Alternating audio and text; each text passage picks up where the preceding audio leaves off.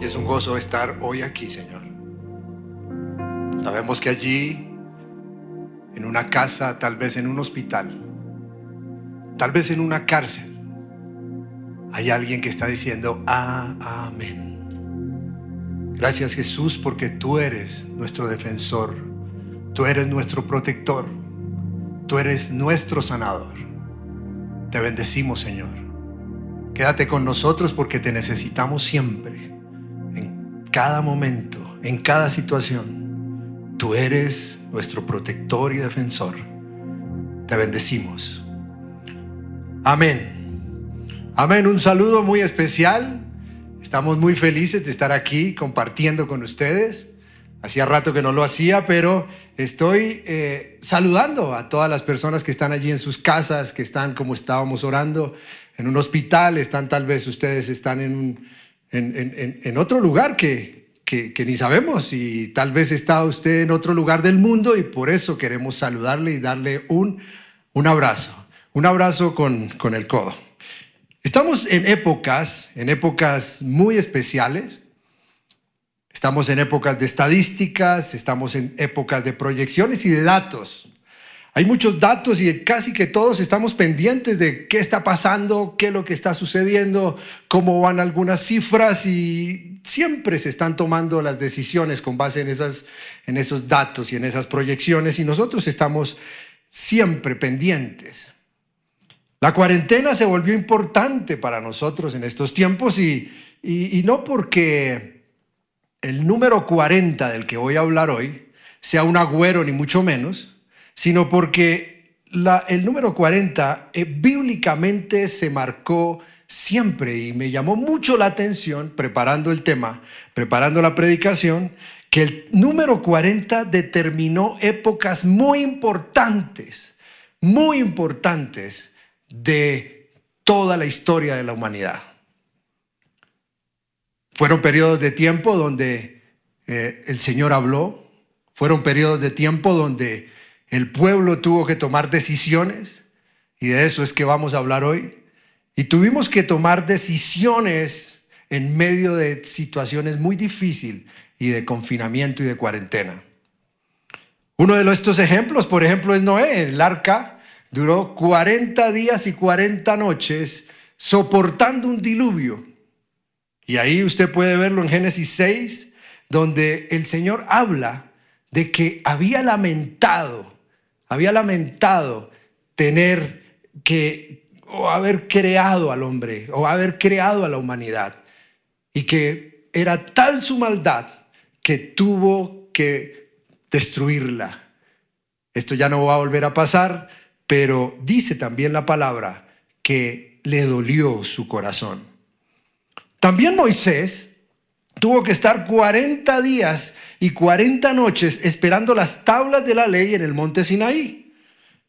Pero también tuvo otros 40 días y otras 40 noches hasta que tuviera que interceder totalmente, estar intercediendo totalmente porque el Señor quería destruir a un pueblo que mientras él esperaba las tablas y los mandamientos para ser instruidos, ellos estaban creando un becerro y seguían sus ídolos. De hecho, en Deuteronomio 9, 7, 10 dice, recuerda y no olvides jamás cómo hiciste enojar al Señor tu Dios en el desierto. Desde el día que saliste de Egipto hasta ahora, vienes rebelándote constantemente contra Él. Puede ser alguna de las situaciones que estamos viviendo en este tiempo. Y esto sucedió cuando yo estaba en el monte recibiendo las tablas de piedra grabadas con las palabras del pacto que el Señor había hecho contigo. Estuve allí 40 días y 40 noches y durante todo ese tiempo no probé alimento, ni bebida, ni cosa alguna. El Señor me dio las dos tablas en las que había en las que Dios había escrito en su propio dedo con su propio dedo todas las palabras que te había hablado desde, el desde en medio del fuego cuando estabas reunido al pie del monte. Pero también hubo otros 40 años, y usted lo conoce muy bien, cuando el pueblo de Israel duró todo el tiempo deambulando en tierras áridas y secas por desobediencia. Eso que era solamente 400 kilómetros que tenía que pasar de Egipto a la tierra prometida, se demoraron 40, 40 años también. Entonces el número 40 sigue siendo importante. Las cuarentenas siguen siendo importantes y ha sido bien, bien sorprendente ver que el número 40 se marca. Pero también la cuarentena que Jesús tuvo que tener en el desierto, guiado por el Espíritu Santo para ser tentado y probado en el desierto antes de iniciar su ministerio. Lucas 4, 1, 2 dice, entonces Jesús, lleno del Espíritu Santo, regresó del río Jordán y fue guiado por el Espíritu en el desierto, donde fue tentado por el diablo durante 40 días. Jesús no comió nada en todo este tiempo y comenzó a tener mucha hambre. Entonces son tiempos determinantes donde yo creo, usted debe creer allí, que el Señor está en la cuarentena. El Señor no, esto no lo tomó por sorpresa. Es algo que Él ha permitido, pero que Él está fijándose en cómo su pueblo está caminando dentro de la cuarentena, como se fijó en todos estos hechos que yo le marqué. Y también yo sé que el Señor está, cuando salgamos de la, cuarentena, mirando cómo tú has procedido, mirando cómo hemos actuado, qué hemos pensado, qué hemos resuelto, qué vamos a cambiar. La última cuarentena que hubo en Colombia fue en 1918, causado por la gripa española. Y tuvo situaciones muy similares como las que hoy estamos viviendo, aún de confinamiento. La gente dice, leyendo, leyendo sobre esta situación, que se caían las calles. No tenían los medios para soportar una gripa de este tipo. Y eso fue hace ciento dos años. Entonces la pregunta que yo quiero hacerles hoy es, ¿cómo vas a salir de la cuarentena? ¿Tu familia cómo va a salir de la cuarentena? ¿Va a salir lo mismo? ¿O han establecido nuevos propósitos y proyectos?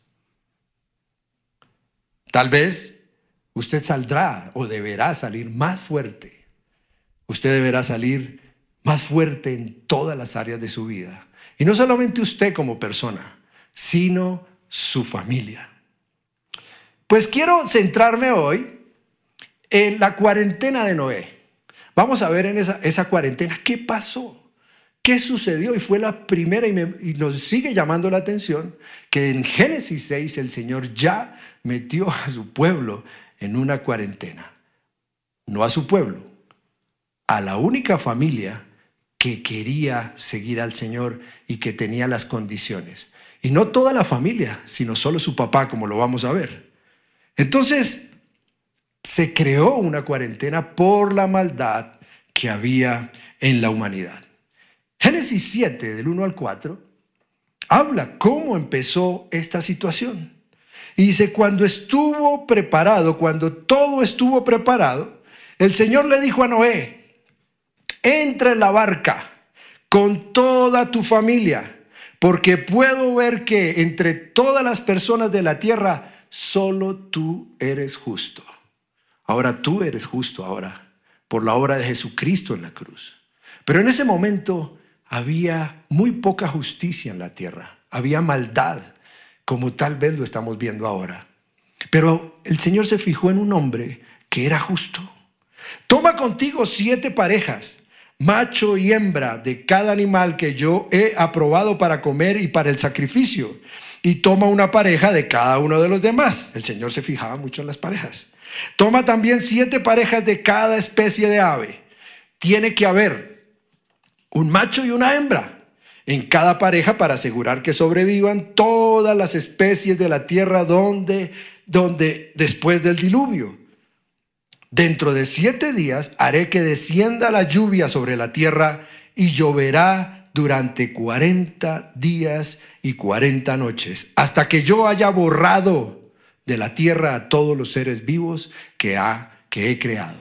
El Señor estaba mirando a un hombre, pero una humanidad que no quería seguir los caminos del Señor.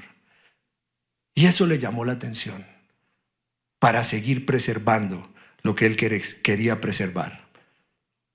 Entonces uno va fijándose que Dios, en medio de la cuarentena, en medio de esta situación difícil que el pueblo iba a pasar de erradicamiento, Dios quiso salvar a la familia. Y eso le quiero decir hoy.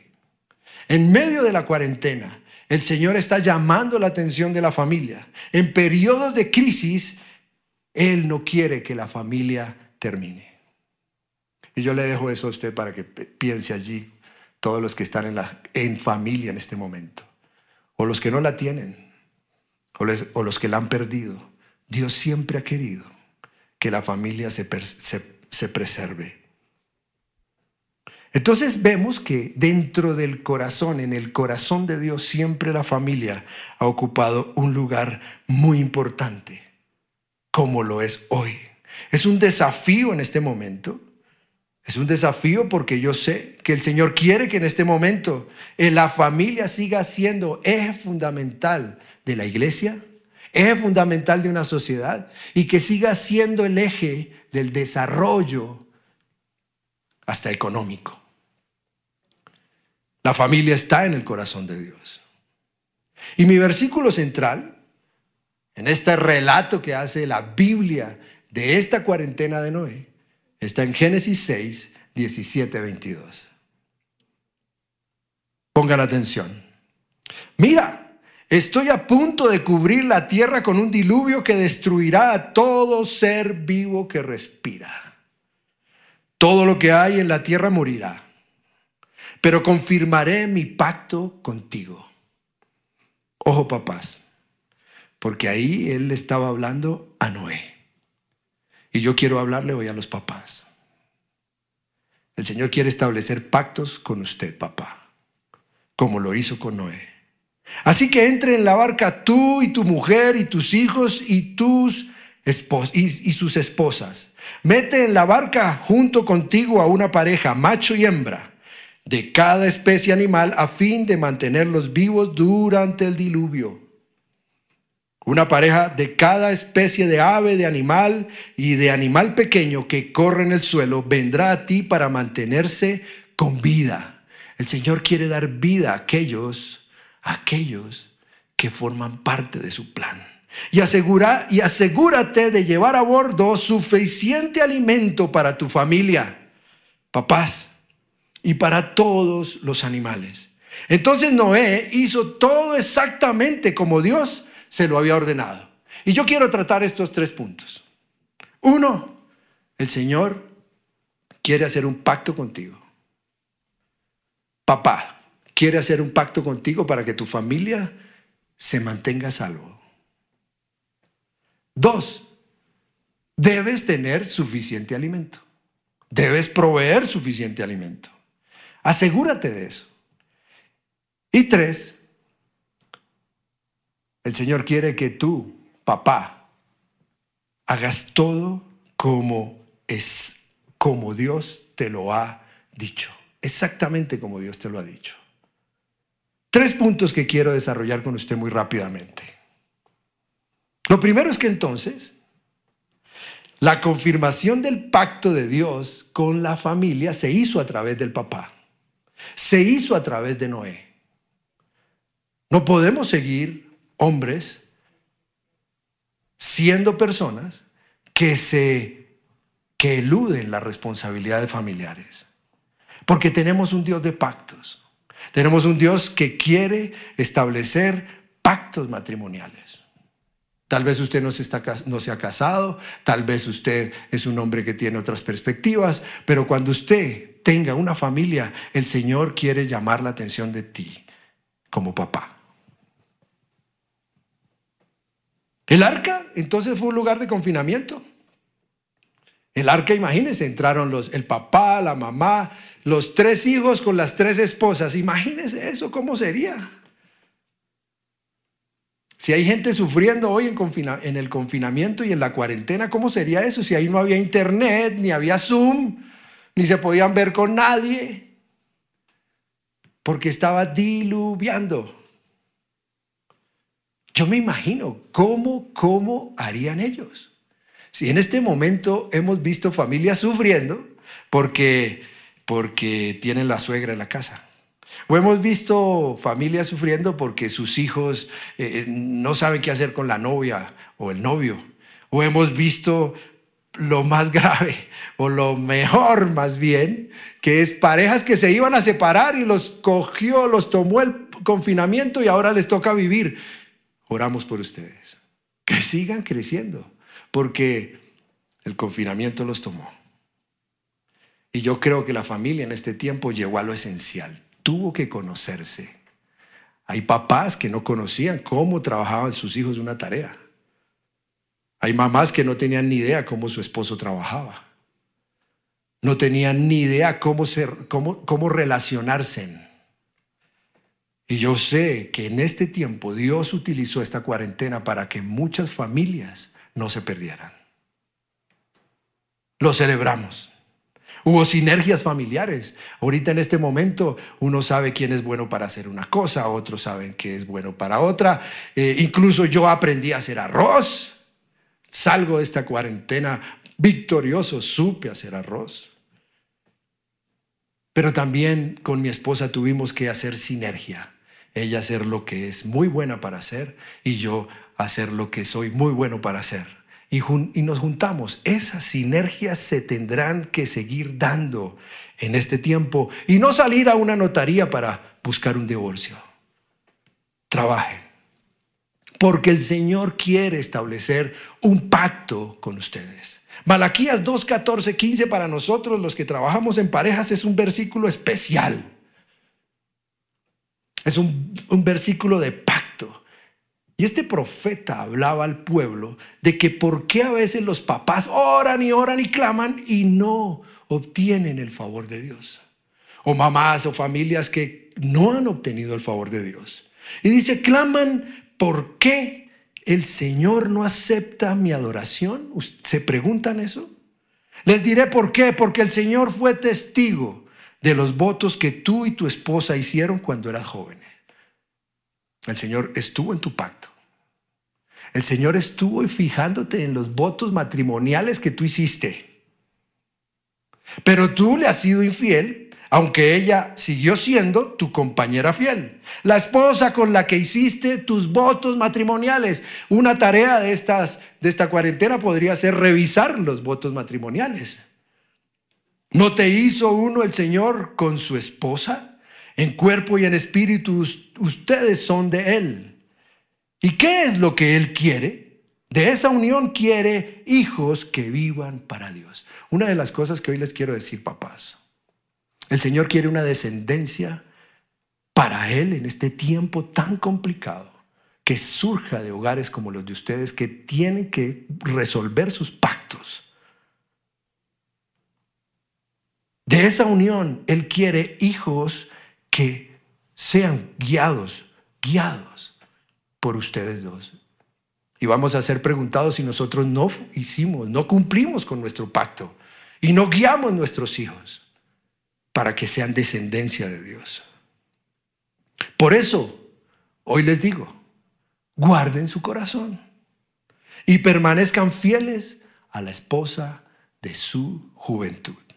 Qué porción bíblica de pacto impresionante. Qué porción. Este versículo de Malaquías 2, 14, 15 revolucionó mi casa, o por lo menos a mi esposa y a mí, cuando supimos que estábamos guardando nuestro pacto para producir hijos, o más bien guiar hijos que fueran descendencia para Dios. Ese es un gran resultado.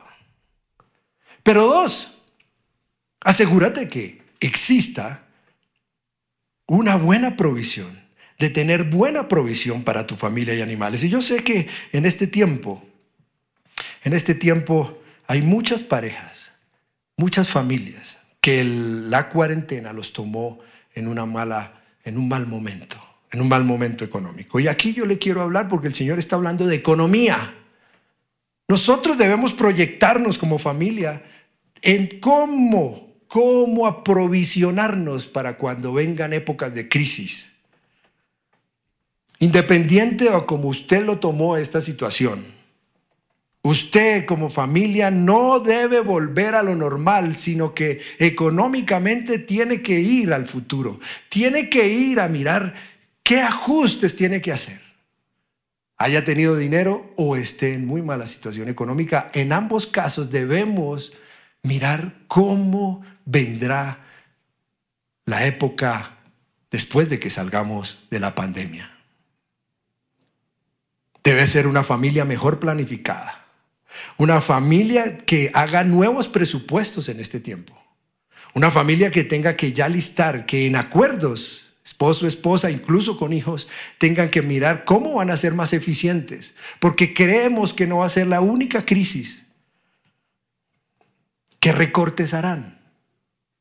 ¿Cómo serán ustedes una, mejor, una familia mejor, una, que, planee mejor sus presupuestos? De hecho, es otra tarea.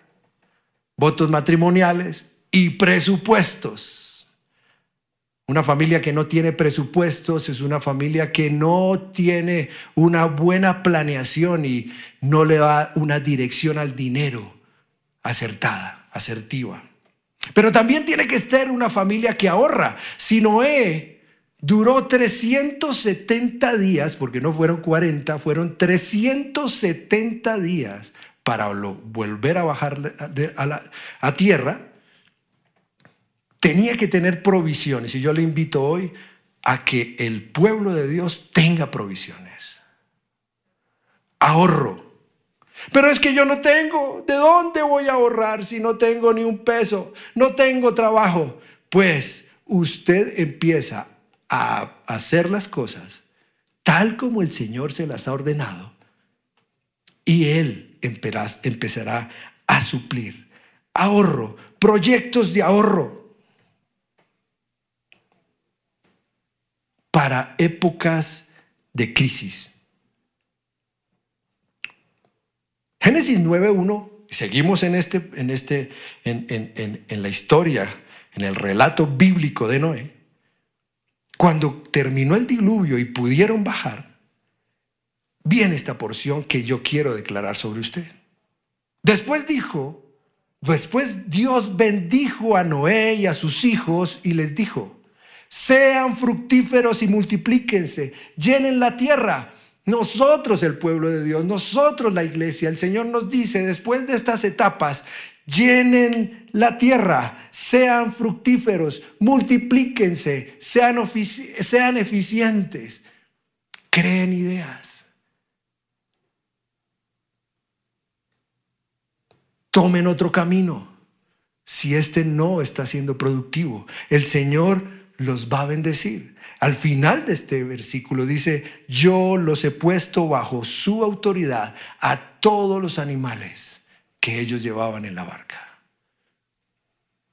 Todos los recursos que el Señor entrega están bajo la autoridad de ustedes, porque ustedes son su pueblo, ustedes son y nosotros somos su iglesia. Proverbios 3, 9, 10 dice, honra al Señor con tus riquezas y con lo mejor de todo lo que produces, honra al Señor. Así como lo hizo Noé hizo todo exactamente como Dios se lo había ordenado. Honra al Señor con tus riquezas. Entonces ahí sí, para aquellos que están quejumbrosos, entonces Él llenará tus graneros y tus tinajas se desbordarán de buen vino. Y yo creo que eso va a suceder si ustedes toman las cosas como familia en este tiempo tal como el Señor lo ha ordenado. La caja.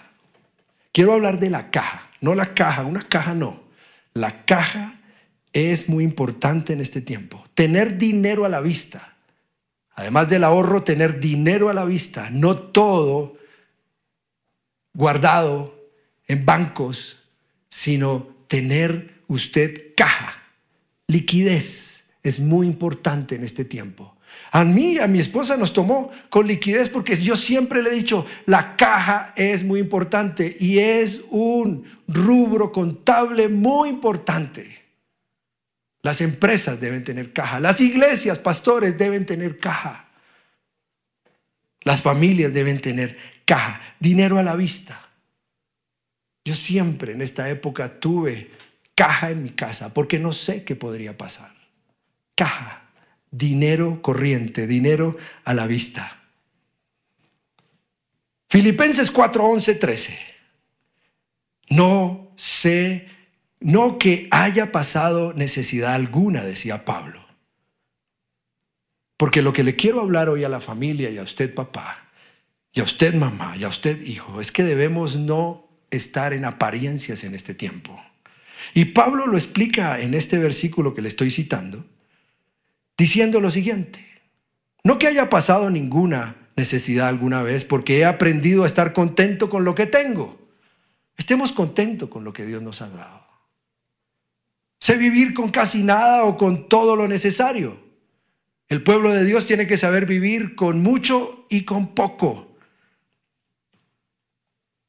He aprendido el secreto de vivir en cualquier situación, sea con el estómago lleno o vacío, con mucho o con poco, pues todo lo puedo hacer por medio de Cristo, quien me da las fuerzas. Entonces otra de las cosas que hoy quiero decirle es, además del ahorro, de la caja, de la planeación, es que usted debe dejar de aparentar y vivir como Dios le está estipulando sin dejar de soñar porque vienen cosas nuevas. Así como citábamos que el Señor le dijo cuando pasó el diluvio, le dijo, vaya, sea productivo, multiplíquese, pero hágalo bien. Hágalo bien. Y la otra es el dar, ser solidarios. Y por último, en este tiempo que me queda. El tercer punto es, Noé hizo todo exactamente como Dios le ordenó. Y vuelvo a hablarle a los papás. Vuelvo a decirles, papás, hombres, tomen el control. Pero en ese control de dominio no ese control que quiere dominar, ese control autoritario. Porque lo que le quiero decir hoy es que en las grandes crisis deben surgir los mejores liderazgos. En las grandes crisis, como las que está pasando la familia en este tiempo, deben surgir los grandes liderazgos. Hoy estamos viendo mucha gente en las calles, en protestas, en, haciendo, eh, eh, rompiendo los almacenes, porque no hubo un papá en casa, porque no hubo un liderazgo, porque no hubo un papá que liderara la familia en estos tiempos. Y le estoy hablando a estas familias que tienen este papá que hoy debe conservarse así, que vas a ser un mejor líder mañana cuando salgamos de todo esto. Porque las situaciones lo ameritarán.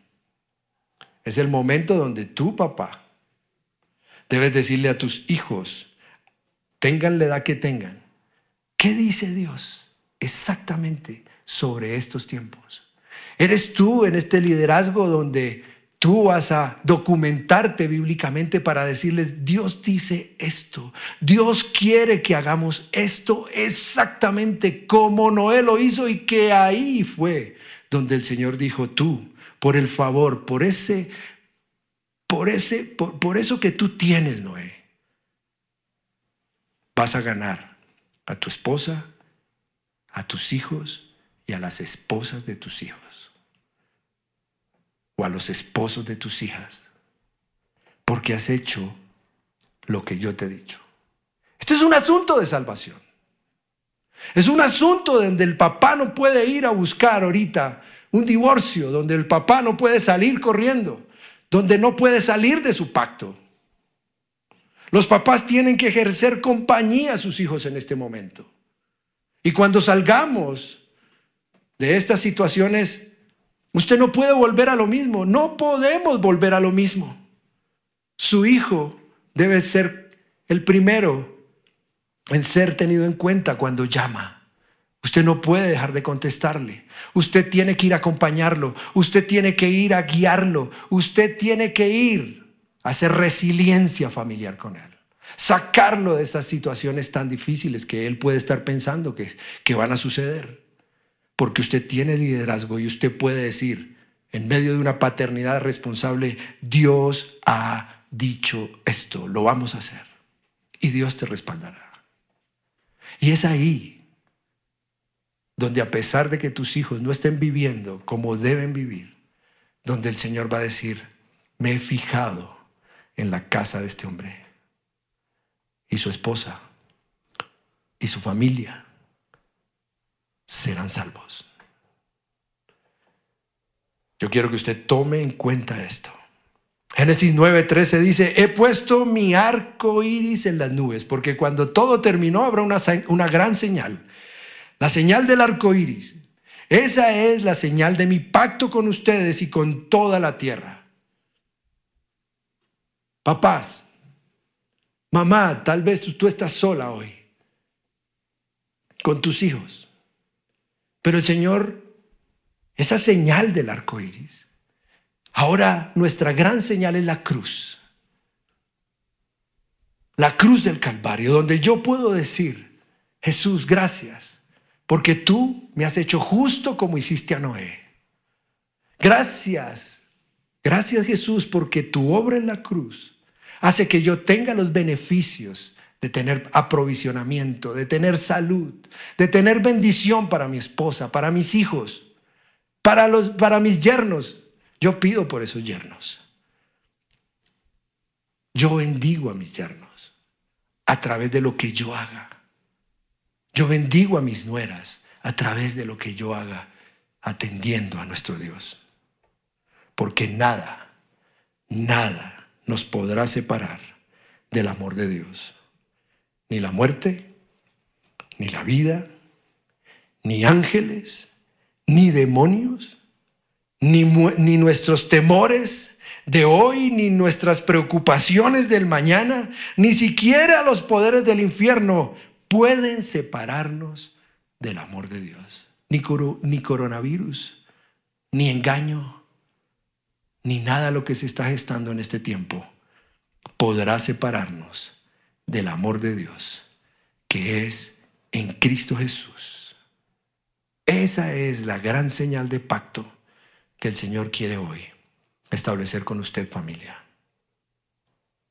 Que usted tome los pactos en serio con Dios que usted se encargue desde este tiempo a ser una persona que hace cambios en su provisión, porque usted debe aprovisionarse tal vez para un año. Las provisiones son muy importantes, pero también saber que como papás, y si tu mamá está sola, debemos hacer todo como Dios nos lo ha dicho exactamente. Ahí donde tú estás. Cierra los ojos. Y es una manera de... Yo he estado en ese, ahí, ahí donde tú estás, en casa. Yo he estado ahí.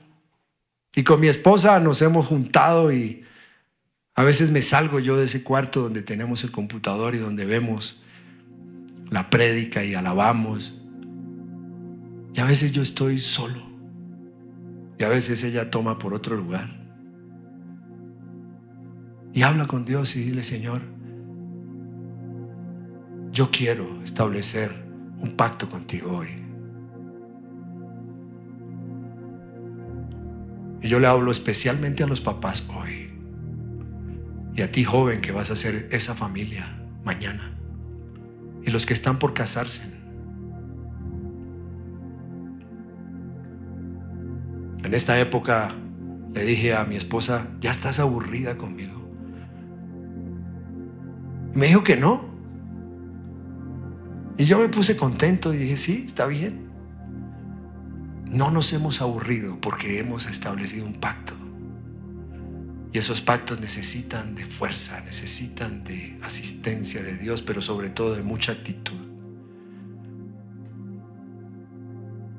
Las circunstancias nunca movieron a Dios. Y Él sigue estableciendo su pacto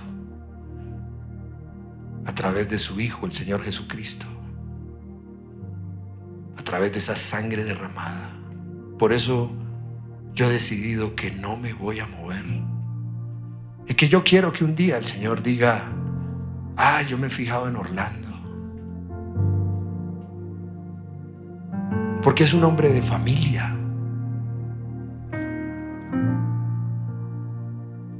Porque le ha apuntado a sus hijos. Por eso yo haré que ellos no perezcan como pereció la humanidad.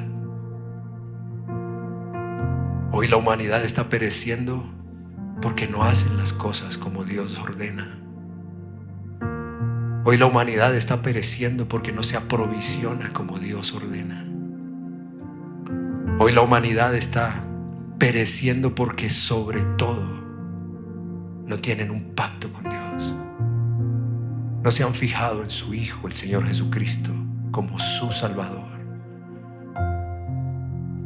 Por eso,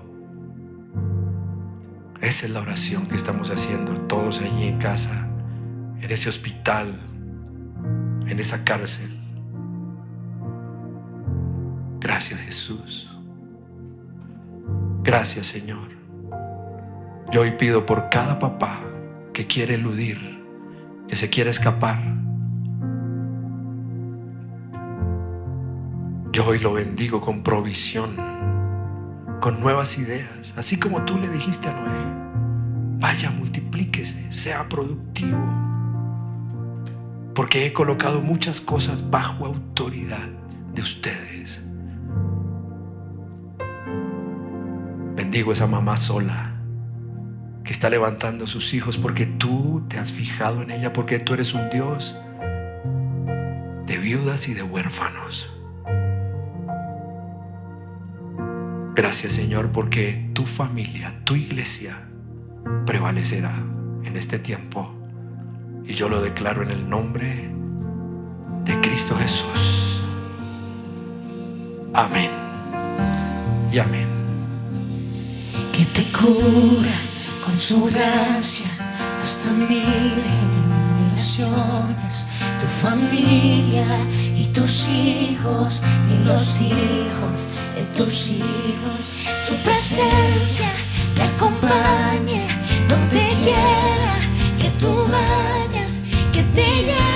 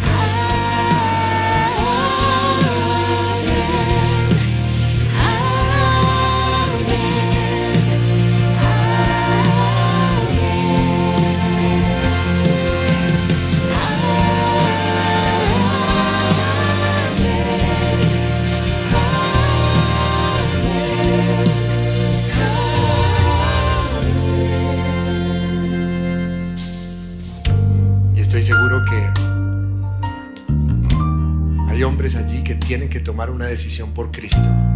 Porque el Señor, hoy, el Señor Dios les ha establecido una señal. Y el Señor quiere bendecirte. El Señor quiere aprovisionarte. No solamente de dinero, sino de nuevas herramientas para un tiempo tan esos hombres, a esas mujeres que no han tomado una decisión por Cristo, que no han tenido ese, esa decisión por establecer un pacto a través del Hijo, el Señor Jesucristo, con nuestro Dios Padre, para que tengan la ayuda del Espíritu Santo. Usted, yo le digo hoy que haga esta oración conmigo. Es esa oración de fe, esa oración que nos pone en, otra, en otro contexto. Es tan sencillo como decir esto. Di, Señor Jesús, yo hoy esa señal que tú me estás colocando hoy. Esa cruz donde tú estás derramando toda tu sangre por mí. Estás desocupándote por mí. Y esa sangre está tocando mi mente, mi corazón, mi espíritu. Y hoy puedo decir, quiero ser salvo. Quiero guiar a mi esposa, a mis hijos, a mis yernos, a mis nueras. Tal vez tú dijiste, no, nunca lo hice, perdí esa oportunidad, hoy estoy fuera, estoy sin esposa, sin, sin, hijos, pero Jesús te ama. Jesús te está levantando también quieres que entres en esa barca de salvación. Él no quiere que tú perezcas. Mujer, Él no quiere que, que tú perezcas. Hijo, Él no quiere que tú perezcas. Por eso confiesa a Jesús hoy. Y dije, Señor Jesús, entra en mi corazón. Entra en mi vida. Yo quiero ser salvo y quiero seguirte y quiero hacer las cosas tal como tú me las dices. Te bendigo, Señor, y te doy gracias por mi salvación. Amén. ¿Y usted qué hizo esa oración? Cuando todo esto pase, que ojalá pase rápido, usted puede llamar a la iglesia, por ejemplo, y puede decir, ¿qué hago? O puede ir a otra iglesia, o puede decirle a alguien que a esa persona que está con usted ahí. Y cuando abra la iglesia, venga la iglesia. Venga la iglesia. Aquí lo estaremos esperando. Y mientras tanto, seguimos adorando. Esa canción está ni mandada ser. Seguimos adorando a nuestro Dios. que te cubra con su gracia hasta mil generaciones, tu familia y tus hijos y los hijos de tus hijos, su presencia te acompañe donde quiera que tú vayas,